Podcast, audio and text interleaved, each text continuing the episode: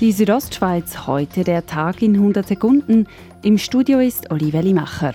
Der Bundesrat will die Maßnahmen in den Skigebieten verschärfen. Wie diese aussehen sollen, wird voraussichtlich am Freitag bekannt gegeben. Von diesen Maßnahmen erhofft sich der Bündner Regierungsrat Markus Gaduff. Nicht Sündenbock-Bergbahnen, sondern dass man hier mit Augenmaß verhältnismäßig einen Entscheid äh, treffen tut. Eine Schließung sei für ihn keine Option, da die Zeit zwischen Weihnachten und Neujahr für die Bündner Wirtschaft von großer Bedeutung sei. Die Schutzmaßnahmen gegen das Coronavirus würden auch die Verbreitung der saisonalen Grippe verlangsamen, sagt Felix Fleisch. Er ist leitender Infektiologe am Kantonsspital Grabünden.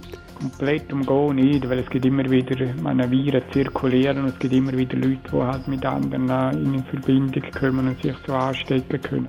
Ganz verhindert werden könne die Grippewelle aber nicht.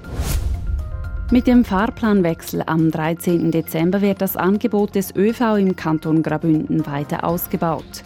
Dies trotz Corona-Pandemie. Grabünden nimmt hier eine Sonderstellung ein, wie Daniel Kaduff, Projektleiter öffentlicher Verkehr beim Amt für Energie und Verkehr, sagt. Drei Viertel der Fahrgastfrequenzen schreiben im Freizeitverkehr zu. Der aktuelle Trend zu mehr Homeoffice hat bei uns einen kleineren Einfluss als in anderen Kantonen. Die zusätzlichen Angebote betreffen das gesamte Streckennetz der RHB wie auch das Busnetz im Kanton Grabünden. Nach einer dreimonatigen Totalsperre wegen Sanierungsarbeiten ist der Straßentunnel Muntlaschera zwischen Zernetz und Levigno wieder offen. Wie die Engadiner Kraftwerke mitteilen, hätten die Arbeiten am Tunnelgewölbe wie geplant ausgeführt werden können.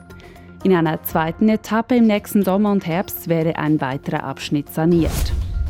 Die Südostschweiz heute, der Tag in 100 Sekunden, auch als Podcast erhältlich.